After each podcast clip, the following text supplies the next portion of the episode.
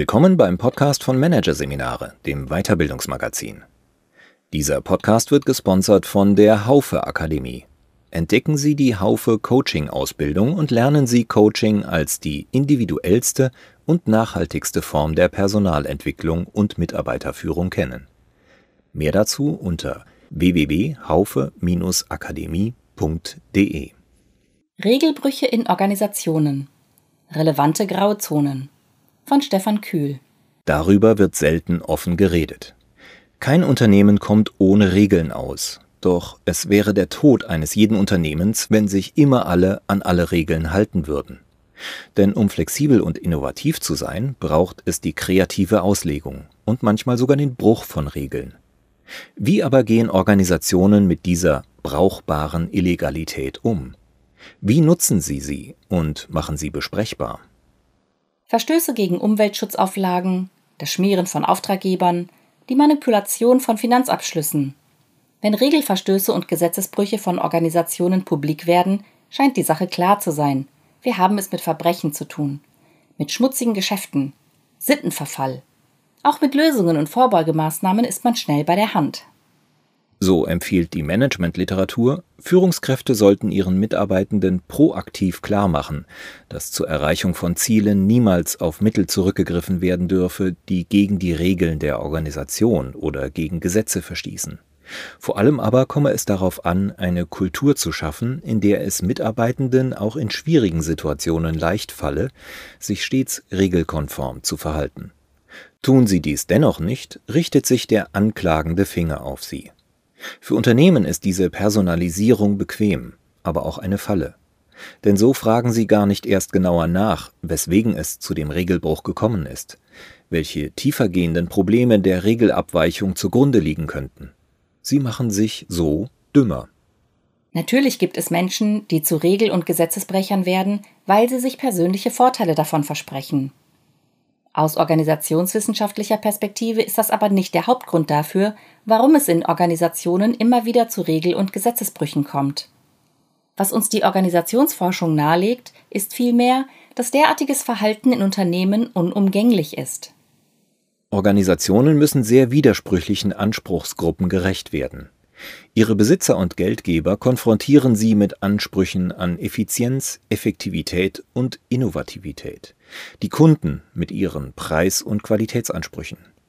Die Mitarbeitenden wollen vernünftige Arbeitsbedingungen, sinnvolle Arbeitsinhalte und eine angemessene Entlohnung. Und auch Staat und Gesellschaft tragen eine Vielzahl von Ansprüchen an Unternehmen heran. Die klassische Organisationslehre tut so, als ließen sich die Anforderungen so priorisieren, dass sich daraus eindeutige Kriterien für die tägliche Entscheidungspraxis ergeben könnten. Schaut man sich die in Organigrammen, Prozesshandbüchern und Stellenbeschreibungen niedergelegte formale Struktur von Organisationen an, fällt tatsächlich ein hohes Maß an Konsistenz auf. Der Grund dafür ist der, dass Regeleinheiten von Organisationen als Mitgliedschaftsbedingung gehandhabt wird. Wer sich nicht an die Regeln hält, kann entlassen werden. Das hat den Effekt, dass Organisationen meist auf ein hohes Maß an, zumindest oberflächlich, konformen Verhalten ihrer Mitglieder zählen können. Die Regeln schaffen Berechenbarkeit und Verlässlichkeit. Sie halten das System zusammen. Das Problem ist jedoch, dass die auf Konsistenz getrimmte Formalstruktur nur schwer auf die wechselnden und widersprüchlichen Anforderungen ausgerichtet werden kann, die die Umwelt an die Organisation heranträgt. Nicht nur ist es unmöglich, für jede Eventualität die konkrete formale Handlungserwartung zu formulieren, die Erwartungen sind auch so widersprüchlich, dass dies in einem konsistenten formalen Regelwerk gar nicht abbildbar wäre. Organisationen haben das Problem schon immer gelöst, indem sie den Mitarbeitenden zwar ein formal konsistentes Regelwerk vorgeben, gleichzeitig aber ein gewisses Maß an informalen Abweichungen davon dulden. Es wird akzeptiert, dass sich große oder kleine Schleichwege ausbilden, die im Widerspruch zu den offiziellen Dienstwegen stehen. Dass interne Regeln und gesetzliche Vorgaben kreativ gedehnt, großzügig ausgelegt oder auch gleichsam testweise hier und da überschritten werden. Dass in der Autoindustrie die Verbrauchs- und Abgaswerte der Fahrzeuge bis an die Grenzen des gerade noch Vertretbaren geschönt werden, ist ein typisches Beispiel dafür. Die Autos werden, um den Verbrauch zu reduzieren, mit schmalen Reifen ausgestattet, die den Rollwiderstand reduzieren. Es wird mit Testfahrzeugen gearbeitet, die keine Spezialausrüstung und daher weniger Gewicht haben. Abgeklebte Türschlitze verbessern die Aerodynamik. Und Testfahrten finden nur bei optimalen Temperaturen statt. Dies alles bewegt sich im Graubereich zwischen legal und illegal. Der Einsatz einer Software, die erkennt, dass ein Auto auf dem Prüfstand steht und die den Motor dann so einstellt, dass für den Genehmigungsprozess optimale Abgaswerte entstehen, ist, zumindest aus dieser Perspektive, bloß ein weiteres innovatives Mittel, um Autos umweltfreundlicher darzustellen, als sie sind. Akzeptiert wird das Agieren in der Grauzone deshalb, weil die Möglichkeit der Verletzung der formalen Ordnung geradezu Bedingung der Funktionsfähigkeit und Innovativität von Organisationen in ihrer widersprüchlichen Umwelt ist. Niklas Luhmann, der wichtigste Vertreter der systemtheoretisch ausgerichteten Organisationswissenschaft, spricht hier von brauchbarer Illegalität. In der Literatur ist unter anderem auch von unethischem pro-organisationalem Verhalten oder konstruktiver Devianz die Rede. Die punktuelle Duldung von Abweichungen schwächt nicht etwa die in der Formalstruktur gesetzten Regeln, sie stärkt sie sogar. Denn würde für alle Organisationsmitglieder stets strikte Regelbefolgung gefordert, würde offensichtlich, dass manche Regel für viele Entscheidungssituationen unpassend ist. Der Rechtfertigungsdruck für die Regel würde so groß, dass diese erheblich an Akzeptanz verlöre. Die Duldung von punktueller Abweichung ist also auch ein Schmiermittel, damit Regeln im Grundsatz funktionieren. Statt klinischer Sauberkeit, so eine Beobachtung des Soziologen Fran Osrecki, ist eher der Schmutz der Systeme, der die Immunität von Organisationen stärkt. Organisationale Klugheit liegt demnach weder in einem sklavischen Befolgen von Regeln noch in deren prinzipieller Ignorierung, sondern in der Ermöglichung punktueller Abweichungen. Für Mitarbeitende in Organisationen ist die Sache dennoch knifflig. Einerseits sollen sie sich an die formalen Regeln halten. Andererseits sind sie aber auch mit informalen Verhaltenserwartungen konfrontiert. Und es ist eben nicht so, dass sich die kulturellen Erwartungen stets reibungslos in die Steuerungslücken der Formalstruktur einfügen würden. Vielmehr stellen sie oft Verstöße gegen die Formalstruktur der Organisation dar. Ergebnis ist dann oft eine Abweichung von formalen organisationseigenen und auch gesetzlichen Vorgaben, um informal präferierte Ziele wie Effizienz oder Innovationskraft erreichen zu können. Führungskräfte nehmen sich in solchen Dilemmata-Situationen gern aus der Verantwortung. Typisch sind Sätze wie Das habe ich nicht gehört. Typisch ist auch, dass sich in Reden von Führungskräften häufig, nur mühsam sprachlich kaschiert, gleichzeitig Forderungen nach Regelkonformität und Abweichungen finden. Selbstverständlich sollen sich Organisationsmitglieder an staatliche Gesetze und organisationsinterne Regeln halten. Gleichzeitig wird ihnen ein Höchstmaß an Eigeninitiative und Anpassungsgeschick abgefordert, werden Musterbrecher und Organisationsrebellen romantisch verklärt. Doch das sind, um es mit Luhmann zu sagen, lediglich wohlklingende Formeln, um das Risiko der Informalität nach unten abzuwälzen. In der Organisationsforschung ist strittig, wie stark Organisationsmitglieder die Nutzen und Risiken von Regelbrüchen rational abwägen. Einige Indizien sprechen dafür, dass es immer wieder Entscheidungsfenster gibt, in denen Organisationsmitglieder sorgsam abwägen, ob sie von einer Regel abweichen, etwa indem sie das Risiko der Aufdeckung oder die Höhe einer möglichen Strafe im Vergleich zum Nutzen setzen wenn Regelverletzungen allerdings immer vorwiegend rational abliefen, wäre es vergleichsweise einfach, Regelabweicher zu identifizieren. Man müsste nur überlegen, wo der Regelbruch besonders lohnend ist und dort die Überwachungsaktivitäten erhöhen und die Sanktionen verschärfen. Tatsächlich ist die Sache komplizierter.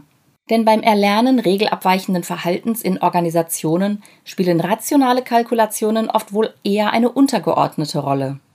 In vielen organisationalen Feldern bildet sich vielmehr ein institutionalisiertes Verständnis davon aus, welche Abweichung noch als akzeptabel betrachtet wird und welche nicht. Dieses allgemeine Verständnis verfestigt sich durch Wiederholung und prägt dann das Verhalten der Organisationsmitglieder, weil es eine organisationskulturelle Erwartung ist, auch wenn darüber nie formal entschieden wurde. Eine neue Mitarbeiterin kann deswegen nicht nur Irritationen bei ihren Kollegen auslösen, wenn sie die formalen Regeln des Unternehmens nicht befolgt, sondern auch, wenn sie sich strikt an alle formalen Regeln halten will. Sie wird dann vielleicht darauf hingewiesen, dass die Sache hier aus guten Gründen anders gemacht wird als formal vorgeschrieben. Zwar könnte sich die Mitarbeiterin dann auf ihre formale Rolle zurückziehen, mit der Gefahr allerdings dafür bestraft zu werden, sich zu weigern, sich am Regelbruch zu beteiligen. Denn Regelabweichungen werden in Organisationen auch als Tauschgeschäft verstanden, nach dem Credo Wenn du bei mir ein Auge zudrückst, schweige ich auch über das, was ich von dir weiß. Ebenso wirkmächtig sind Drohungen la Wenn du mir nichts Gutes tust, werde ich dir Ungutes antun. Spätestens hier drängt sich die Frage auf, wie brauchbar Illegalität für Unternehmen wirklich ist. Tatsächlich wird in Organisationen seitens der Mitarbeitenden sehr genau beobachtet, wem Regelabweichungen und Gesetzesbrüche zugutekommen, der Organisation oder nur dem Regelbrecher. Dient die Regelabweichung dem Ziel, den Job besser machen zu können, oder dient sie nur persönlicher Vorteilsnahme? Die Unterscheidung ist allerdings nur auf den ersten Blick leicht. Denn bei vielen Regelabweichungen ist gar nicht so klar, wem sie nützen. Wenn als übertrieben wahrgenommene Arbeitssicherungsmaßnahmen umgangen werden, verschafft das den Mitarbeitenden persönlich nutzbare Zeitpuffer. Es verschafft der Organisation aber auch Effizienzgewinne. Und wem nützt es, wenn einer leistungsstarken Mitarbeiterin als Ausgleich dafür, dass ihr auf formalem Weg kein Bonus ausgezahlt werden kann, von der Führungskraft immer mal wieder unter der Hand ein freier Tag zugestanden wird? Zwar liegen gewisse Gefahren in solchen informalen Belohnungssystemen, doch sie haben auch für die Organisation Vorteile. Sie verschaffen ihr vor allem ein hohes Maß an Flexibilität. Schließlich kann die Mitarbeiterin den freien Tag nicht formal einfordern, und in der Regel werden informale Belohnungsmärkte auch dadurch einreguliert, dass man einander sensibel beobachtet und darauf achtet, dass die Belohnungen tatsächlich ein Ausgleich für Leistungen im Sinne der Organisation sind. Die meisten Regelabweichungen in Organisationen bleiben unentdeckt. Erfährt jedoch die Öffentlichkeit von einem Gesetzesbruch, setzt fast immer derselbe Mechanismus ein. Der Normbruch wird skandalisiert und die Organisation setzt alles daran, den Legitimationsverlust wieder wettzumachen. Vor allem indem versucht wird, jetzt wirklich alles bis ins kleinste Detail durchzuregulieren. Dadurch aber büßt die Organisation erheblich an Schnelligkeit und Flexibilität in der Entscheidungsfindung ein.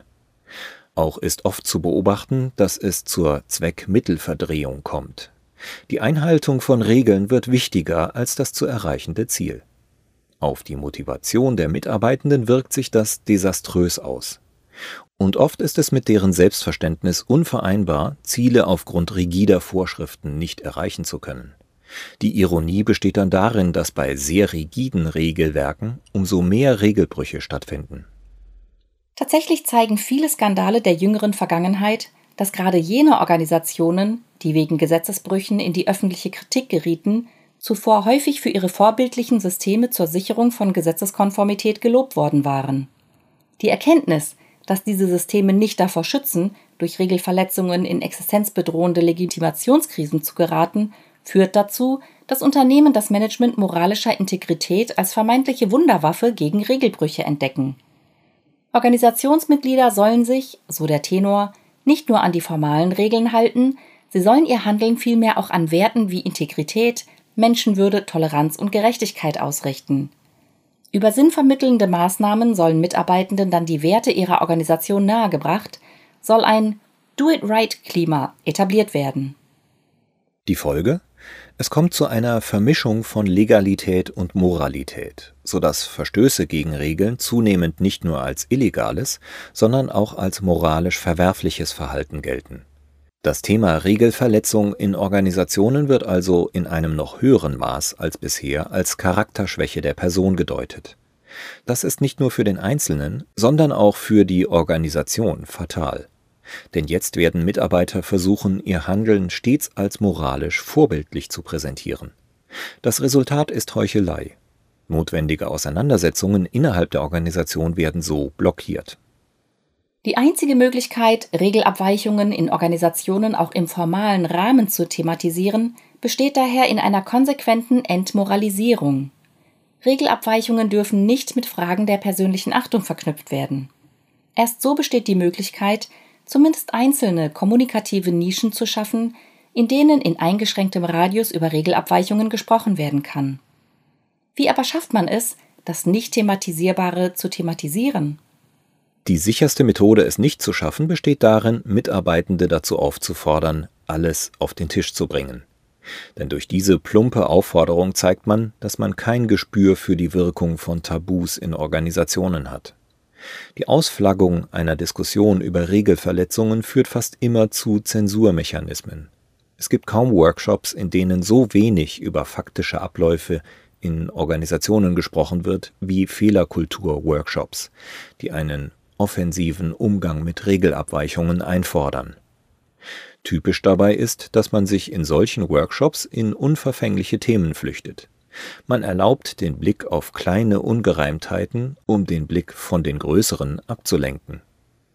Die Annäherung an funktionale Regelabweichungen muss daher über Umwege stattfinden. Im Mittelpunkt dürfen nicht die Regelabweichungen stehen, sondern eine Sachfrage, die die Organisation gerade umtreibt. Wie können wir die Rahmenbedingungen für den Vertrieb verbessern? Gibt es Möglichkeiten zur Verschlankung von Verwaltungsabläufen?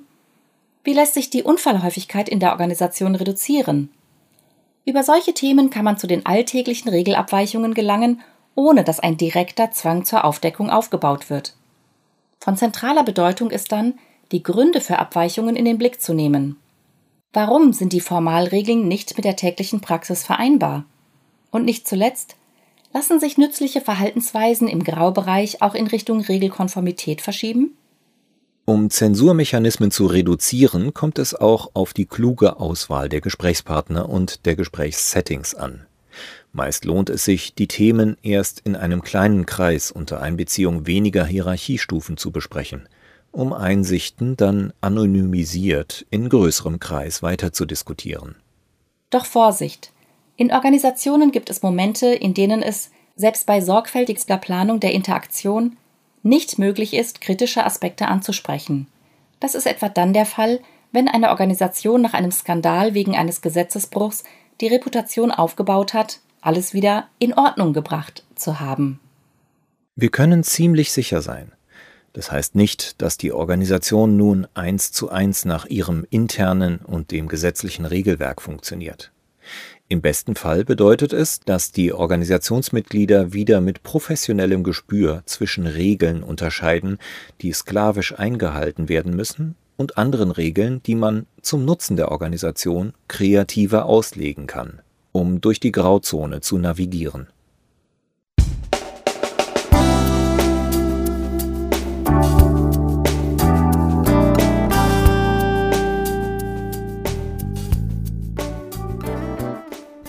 Sie hörten den Artikel Regelbrüche in Organisationen.